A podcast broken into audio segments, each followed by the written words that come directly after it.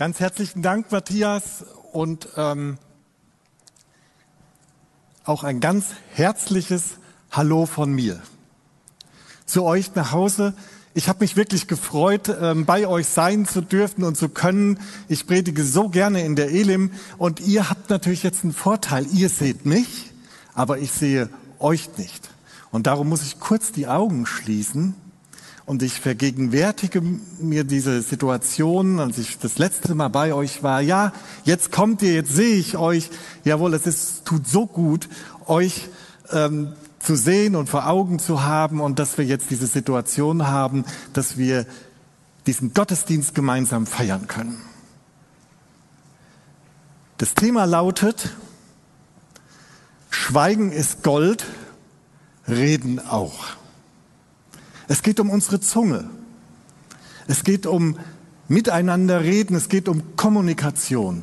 Das ist unser Thema und dazu möchte ich einen Text lesen aus dem Jakobusbrief. Aus dem Jakobusbrief, dem dritten Kapitel, die Verse zwei bis zehn. Wir alle sind in vieler Hinsicht fehlerhafte Menschen. Wer nie ein verkehrtes Wort redet, ist ein vollkommener Mensch. Er ist fähig, auch seinen ganzen Leib in Zaum zu halten. Wir legen den Pferden das Zaumzeug ins Maul, damit sie uns gehorchen. So lenken wir das ganze Tier. Oder denkt an ein Schiff. Es ist groß und ein von starken Winden getrieben. Trotzdem wird es mit einem winzigen Ruder gesteuert, wohin der Steuermann es haben will. Ebenso ist es mit der Zunge. Sie ist nur klein und bringt doch gewaltige Dinge fertig. Denkt daran, wie klein die Flamme sein kann, die einen großen Wald in Brand setzt. Auch die Zunge ist ein Feuer. Sie ist eine Welt voller Unrecht und beschmutzt den ganzen Menschen. Sie setzt unser Leben von der Geburt bis zum Tod in Brand und ein Feuer, das aus der Hölle selbst kommt. Der Mensch hat es fertiggebracht, alle Tiere zu bändigen. Raubtiere, Vögel, Schlangen und Fische. Aber die Zunge hat noch niemand bändigen können. Diesen ruhelosen Störenfried voll von tödlichem Gift. Mit der Zunge loben wir Gott, unseren Herrn und Vater. Und mit ihr verfluchen wir unsere Mitmenschen, die nach Gottes Bild geschaffen sind. Aus demselben Mund kommen Segen und Fluch meine Brüder und Schwestern, das darf nicht sein. Meine Brüder und Schwestern, das darf nicht sein. Heute gibt es also eine Moralpredigt. Nein, bitte nicht. Schaltet bitte nicht sofort ab.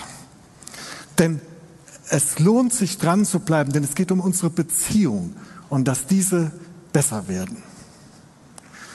Ganz ehrlich, ich selber liebe es auch viel mehr, die Liebe Gottes zu predigen, das, was er uns getan hat, den Zuspruch zu beten. Jakobus sagt, dass wir mit unserer Zunge Gott loben. Und gerade im Lobpreis, da kann ich so richtig aufgehen. Da kann ich in der Liebe Gottes baden. Das tut so gut. Wenn ich zu Hause zuständig bin fürs Putzen für unser Badezimmer, dann die Kopfhörer auf die Ohren und auf den Lippen. Licht dieser Welt, du strahlst in unserer Nacht auf, leuchtest den Weg, lässt mich sehen, dann ist in mir alles wunderbar. Und das Bad blitzt, sage ich euch, das blitzt ja sowas von. Aber heute geht es tatsächlich im Schwerpunkt nicht um das, was Gott für uns tut, sondern was wir daraus machen. Und trotzdem möchte ich für einen Moment dabei bleiben und nochmal genau hingucken, was Gott uns auch schenkt. Denn das bietet eine Grundlage, eine Grundhaltung, mit der wir auch kommunizieren können. Nämlich mit dieser Grundhaltung, dass wir von Gott geliebte und wertgeschätzte Menschen sind. Das möchte ich deutlich machen an einer Geschichte. Und ähm, lehnt euch einfach zurück auf eurem Stuhl, in eurem Sessel nehmt euren Kaffee, euren Tee, eure Milch, euer Wasser, euren Saft, was ihr auch gerade dabei habt und lauscht dieser Geschichte.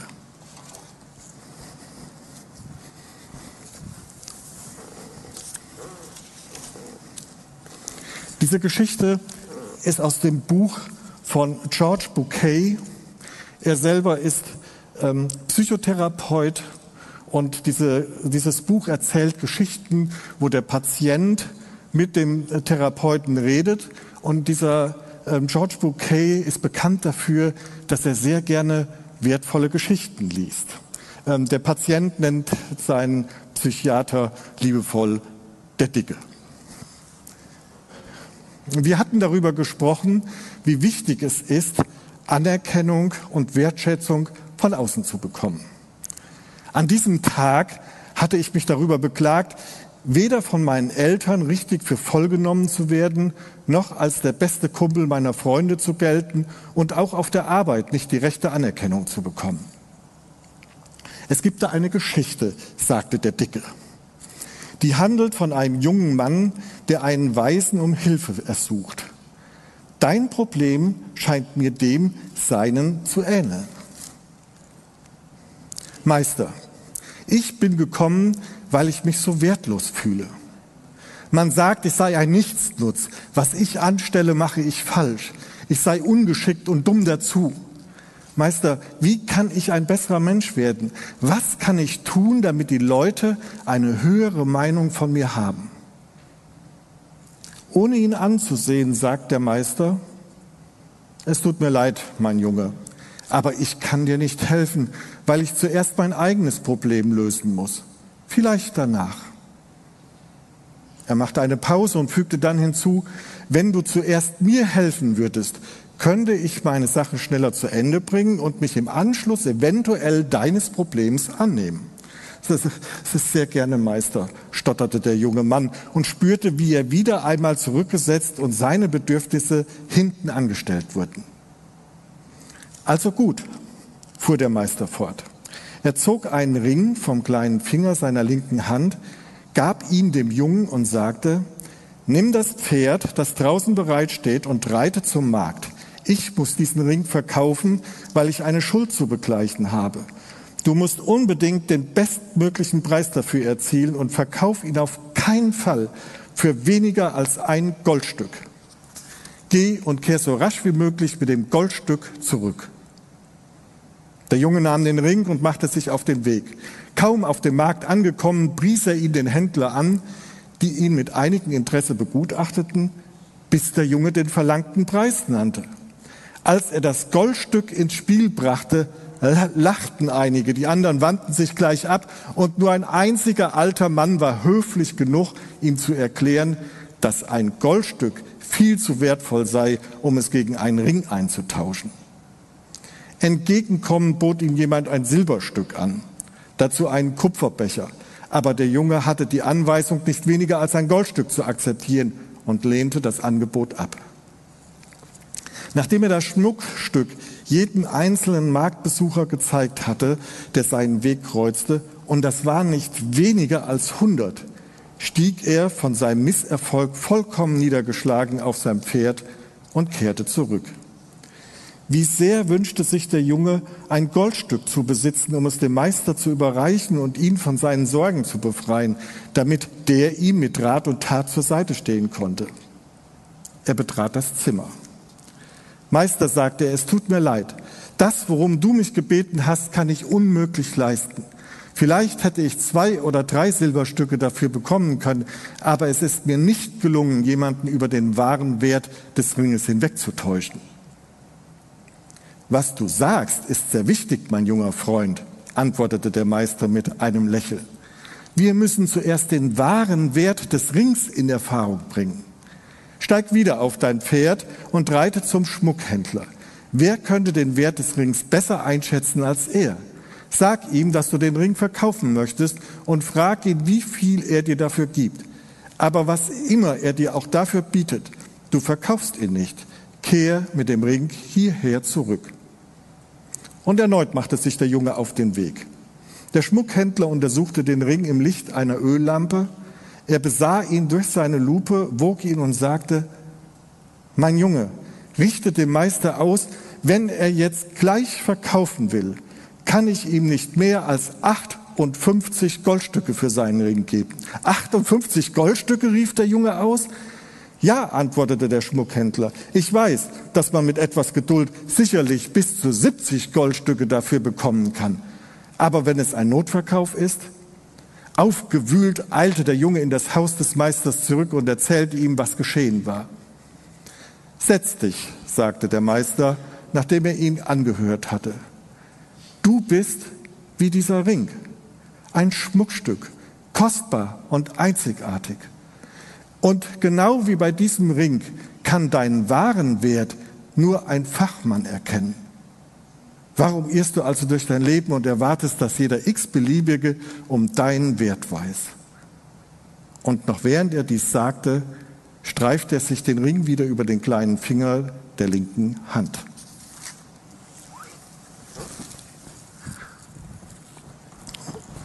Vor kurzem war ich in einer Reha ähm, Maßnahme. Und ähm, ich saß in einer Gesprächsgruppe und die Therapeutin hat genau diesen Text vorgelesen. Und als sie geendet hatte und es, keiner sagte im ersten Moment etwas und sie blickte auf, da sagte eine der ähm, Mitpatienten, ich habe ihn gefunden, diesen Fachmann. Das ist aber kein Mensch aber ich habe ihn wiedergefunden. Und jeder in dieser Gruppe wusste, von wem sie redete. Von Gott, dem Schöpfer. Wir als Christen haben diesen Fachmann gefunden. Wir können mit Psalm 139 beten, du hast mich im Mutterleib gestaltet und geschaffen. Danke Gott, wie wunderbar du mich gemacht hast. Jesus sagt, eine größere Liebe kann niemand haben als die, dass er für seine Freunde stirbt. Jesus ist für uns gestorben, er ist für dich und für mich gestorben. So viel bist du ihm wert. Du bist ihm viel mehr wert als Gold. Du bist so viel wert für ihn, dass er sein Leben für dich gegeben hat. Und du bist gewollt, unendlich gewollt von ihm. In dem gleichen Text sagt Jesus nämlich nicht, du hast mich erwählt oder ihr habt mich erwählt. Ich habe euch erwählt. Du bist gewollt. Mit dir möchte ich zusammen sein. Wisst ihr, das ist unser wahrer Wert. Das ist, was der Fachmann, der Schöpfer, der uns geschaffen hat, über uns sagt. Und mit dieser Grundhaltung dürfen wir in die Kommunikation gehen. Noch mehr.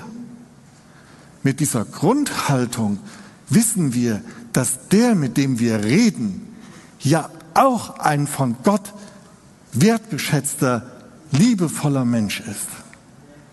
Und dass wir mit ihm so reden dürfen. Und mit dieser Grundhaltung im Herzen kommunizieren wir. Ich habe einfach mal drei Ausprägungen unserer Kommunikation rausgegriffen für heute. Wir kommunizieren mit dieser Grundhaltung, dass der andere ein Geschöpf Gottes ist, ein wertvoller Mensch. Wertschätzend, achtsam und mutig. Der erste Punkt, wertschätzend. Dazu möchte ich ähm, auch wieder ein Beispiel bringen. Wir von Gemeinsam für Hamburg treffen uns ähm, dreimal im Jahr als Leiterkreis und ich bin dafür zuständig, ähm, diesen Leiterkreis vorzubereiten und die Inhalte vorzugeben und durchzuleiten. Und im Februar haben wir uns das letzte Mal getroffen und am nächsten Tag hatte ich eine Mail im Postfach. Lieber Detlef, ich wollte mich herzlich für den gestrigen Abend bedanken und dir noch etwas Feedback geben. Als ich das gelesen habe, diesen ersten Satz, habe ich gedacht, na klar, Erst kommt das schöne Dankeschön und dann kommt das Feedback, was man ja noch alles viel besser machen könnte. Aber ich habe weitergelesen. Ich fand das gewählte Format sehr gut. Zuerst gemeinsamer Imbiss mit der Möglichkeit zum freien Austausch und für Gespräche. Bei dieser Gelegenheit habe ich Daniela ein großes Kompliment gemacht, wie toll und umfangreich ihr jede Woche die Dienstagsmail gestaltet. Echt super. Dann die Möglichkeit für Einzelne etwas Persönliches vor der gesamten Gruppe auszusprechen. Besonders die Offenheit von XY fand ich ganz stark und einen großen Beweis für das Vertrauen, das unter uns gewachsen ist. Anschließend die ausführliche Gebetszeit für Anliegen aus den Bezirken, aber auch für die Möglichkeit, zum Beispiel für XY oder Z persönlich zu beten. Und zum Schluss die Fragen von Aktionen, Umsetzung und der Gesamtstruktur. Dabei wurde sehr anschaulich deutlich, wie sehr sich GFH, also gemeinsam für Hamburg, in den letzten Jahren entwickelt hat. Eine echte Erfolgsgeschichte in unserer Stadt. Daran bist du, Detlef, sehr wesentlich beteiligt. Einfach durch deine Gaben, deine Persönlichkeit und deine Art, wie Gott dich gemacht hat. Und zum Schluss ganz ehrlich, diese Elemente und dieser Spirit haben auch unsere Kelchtreffen zwischen 1995 und 2010 ausgemacht und entscheidend geprägt. Ich freue mich, dass das Gute von Kelch und von Allianz in Gemeinsam für Hamburg immer mehr zusammenkommt. Alles Segen für dich, herzliche Grüße und an dieser Stelle ein ganz herzliches Dankeschön an Ralf Miro, die mir diese, der mir diese Mail geschickt hat. Das habe ich als absolut wertschätzend erlebt. Also Ralf hätte ja gar keine Mail schreiben brauchen. Und wie oft erlebe ich das bei mir, dass ich das nicht tue, dass ich zwar tolle Dinge in Empfang nehme, aber gar nicht darauf reagiere oder mal auf die Idee komme, so ein positives Feedback zu geben. Und was man bei dieser Reaktion von Ralf vor allen Dingen merkt, welche Mühe er sich gegeben hat. Der hätte ja auch einfach schreiben können, Detlef, hast du toll gemacht ist immer noch besser als Schweigen. Aber er hat sich hingesetzt und hat wirklich überlegt, wie kann ich denn Detlef jetzt mal ein richtig wertschätzendes Feedback geben. Es braucht einfach auch diese Momente, dass wir uns hinsetzen und uns Gedanken machen, weil damit der andere merkt, wie ich ihn wertschätze. Dass ich mir wirklich diese Mühe mache, auch zu überlegen, im Detail, wie kann ich dem anderen denn eigentlich wirklich wertschätzen? Nach diesem ersten Punkt möchte ich eine kleine Denkpause geben. Überleg, überleg doch mal, wem möchte ich heute oder in dieser Woche mal eine detaillierte Wertschätzung geben? Denkt mir da mal für einen kurzen Moment drüber nach.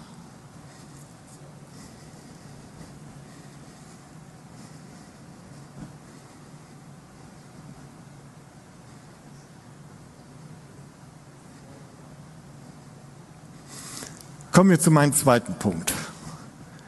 Wir kommunizieren achtsam. Und dazu mal ein Negativbeispiel. Mit ähm, 24 Jahren war ich im Krankenhaus, ähm, weil bei mir geschwollene Lymphdrüsen festgestellt worden sind, sowohl auf der rechten Seite als auch auf der linken Seite.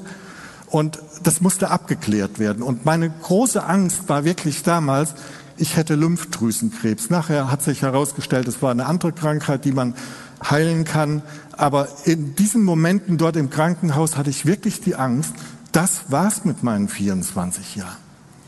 Und ähm, dann war die tägliche Visite und es brauchte einfach, bis äh, man das abgeklärt hat. Und eigentlich gab es nichts Neues zu erzählen bei der Visite. Aber der Arzt meinte, er müsste immer wieder was sagen. Und so kam er dann am zweiten oder dritten Tag und sagte, ach wissen Sie, Herr Pieper, selbst wenn es Krebs ist,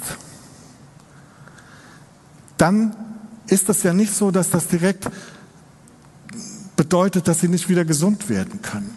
Wir haben mittlerweile gute Chancen und wissen Sie, das beginnt ja immer erst auf der einen Seite. Erst wenn es beidseitig ist, wird es schlimmer. Ich hatte es auf beiden Seiten. Das hatte der Gute total vergessen. Das fand ich absolut unachtsam. Wisst ihr, gerade in unseren Zeiten, in denen wir jetzt unterwegs sind, ist Achtsamkeit und wie wir miteinander reden so geboten. Wir kommunizieren oft schriftlich oder am Telefon. Und dann müssen wir einfach bedenken, wen haben wir denn eigentlich vor Augen? Gerade bei der Corona-Krise gibt es eine, einige, denen geht's richtig gut. Ich habe schon mit einigen gesprochen, die gesagt haben, ja, das hört sich zwar blöd an, aber ich habe endlich mal Zeit, ein Buch zu lesen oder noch mal intensiver nachzugucken und wir können nach draußen gehen zu zweit, weil wir haben ja einander, alles ist wunderbar. Aber anderen, denen geht's einfach komplett anders. Ein Mensch, dem es so gut geht, der braucht mit der Pflegekraft aus dem Seniorenzentrum nicht so zu reden und erklären, wie toll er es jetzt hat, dass er ein Buch lesen kann. Das wäre absolut unachtsam. Wie ist es denn mit den alten Menschen, die alleine sind, die ihre Enkelkinder nicht in den Arm nehmen können? Wie ist es mit denen, die tatsächlich ernsthaft erkrankt sind?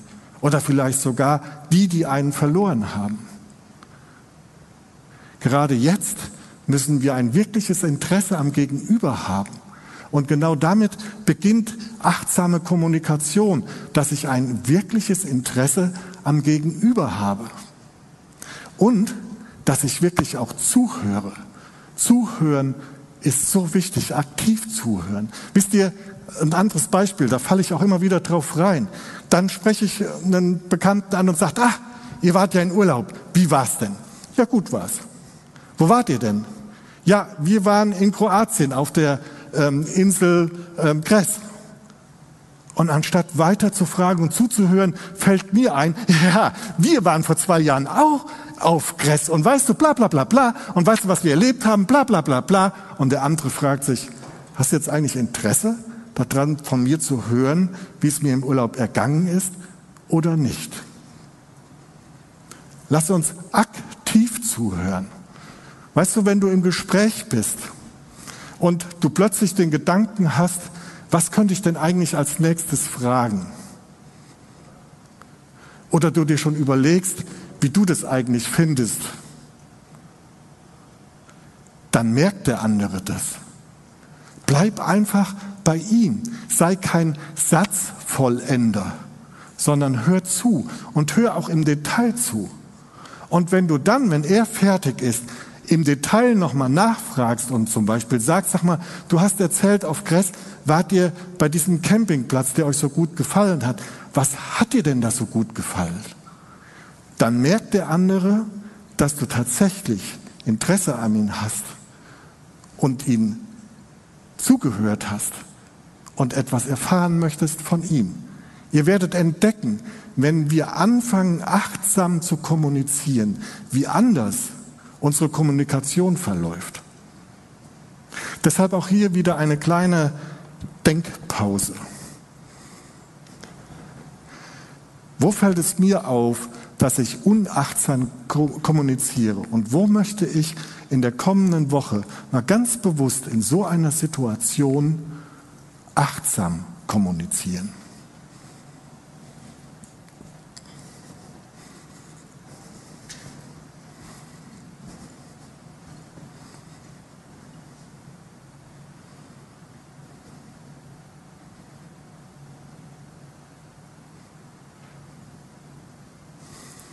Der dritte Punkt.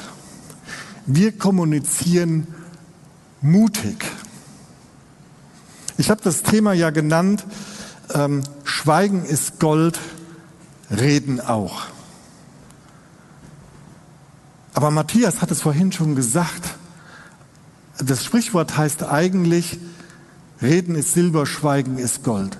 Schweigen ist beileibe manchmal kein Gold. Das ist manchmal noch nicht mal Silber, das ist Blech, weil es wirklich was kaputt macht. Und ich erlebe gerade dann, wenn es ähm, herausfordernde Kommunikation ist, dass ich so eine Blockade habe und einfach gar nichts sage. Und das ist tödlich. Wenn wir schweigen, dann fehlen unsere Worte und es bleibt eine Leere zurück, die man nicht mehr füllen kann. Als ich Pastor in meiner alten Gemeinde war, da haben wir als Gemeinde einmal wirklich versagt, weil ein Ehepaar hatte ein ernsthaftes Problem mit ähm, einem ihrer Kinder. Und ja, am Anfang hat man dann nachgefragt und irgendwann hat man es vergessen. Aber das Problem war ja immer noch da. Und man hatte gar nicht mehr gewusst, was sage ich denn jetzt eigentlich? Und wenn ich was sage, ist es denn dann eigentlich richtig? Und vor lauter Angst, das Falsche zu sagen, haben wir angefangen zu schweigen und haben einen Bogen um die Leute gemacht. Mit der Konsequenz, dass diese Leute die Gemeinde verlassen haben. Wie oft habe ich das schon mitbekommen, dass wenn Menschen ihren nahen Angehörigen verloren haben, dass Menschen, weil sie einfach nicht wussten, was sie sagen sollten, nichts gesagt haben. Und das Schweigen ist sowas von, dass ich dem anderen signalisiere, nicht nur du bist mir egal, sondern auch deine Situation ist egal. Da braucht es unseren Mut, dass wir kommunizieren. Es braucht den Mut in schwierigen Situationen, wie zum Beispiel vorhin so ein, so ein Streit. Wir müssen ja miteinander streiten. Aber was ist, wenn wir einen Konflikt spüren? Ich bin so ein Harmoniemensch. Am liebsten schweige ich dann. Aber es braucht den Mut, dieses Schweigen zu durchbrechen. Und mal Hand aufs Herz. Es gibt wirklich gute Fortbildung für Kommunikation. Und gerade dann, wenn es um schwierigere Kommunikation geht, ist es so wertvoll, einfach mal so ein Seminar zu besuchen wie zum Beispiel gewaltfreie Kommunikation in einer Streitsituation. Oder aber du musst einem eine Absage erteilen. Da hilft die Inga-Methode. I, Interesse zeigen. N, Nein sagen. G, den Grund nennen. Und A, die Alternative aufzeigen. Wenn einer zum Lobpreisleiter kommt und sagt, ich möchte so gerne im Lobpreis mitsingen. Und der Lobpreisleiter weiß, die Stimme reicht einfach nicht aus, um hier vorne zu stehen, um Lobpreis zu machen. Dann passiert es schnell, dass wir sagen, ich weiß jetzt nicht, was ich sagen soll, und wir schweigen. Und Schweigen wäre so tödlich. Aber Inga ist doch wunderbar.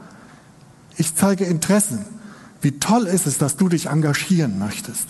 Ich sage klar, nein. Nein, du kannst beim Lobpreis nicht mitmachen und nenne den Grund, weil deine Stimme nicht kräftig genug ist, um als Lobpreisleiterin hier vorne zu stehen. Und nennst eine Alternative, indem du sagst, und ich weiß, dass du kannst ja gut singen. Wie wär's denn, wenn du in einem Chor mitsingst? Ich weiß, Living Water braucht Leute, die mitsingen. Inga. Aber diese ganzen äh, Kommunikationsregeln sind nichts wert, wenn die Grundhaltung falsch ist. Es ist ein Riesenunterschied, ob ich Interesse zeige oder Interesse habe. Und wir wollen dieses Interesse an dem anderen haben, weil wir wissen, dass er ein von Gott wertgeschätzter Mensch ist. Darum an dieser Stelle die dritte kurze Denkpause. Wo möchte ich mutig mein Schweigen brechen und möchte in eine Kommunikation einsteigen, die einfach weiterführt?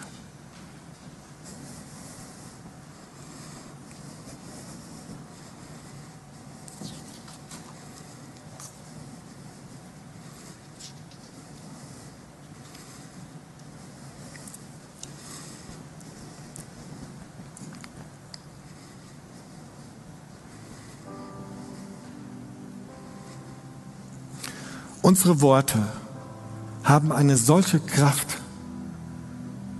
Sie können vernichten oder sie können sogar Leben schenken.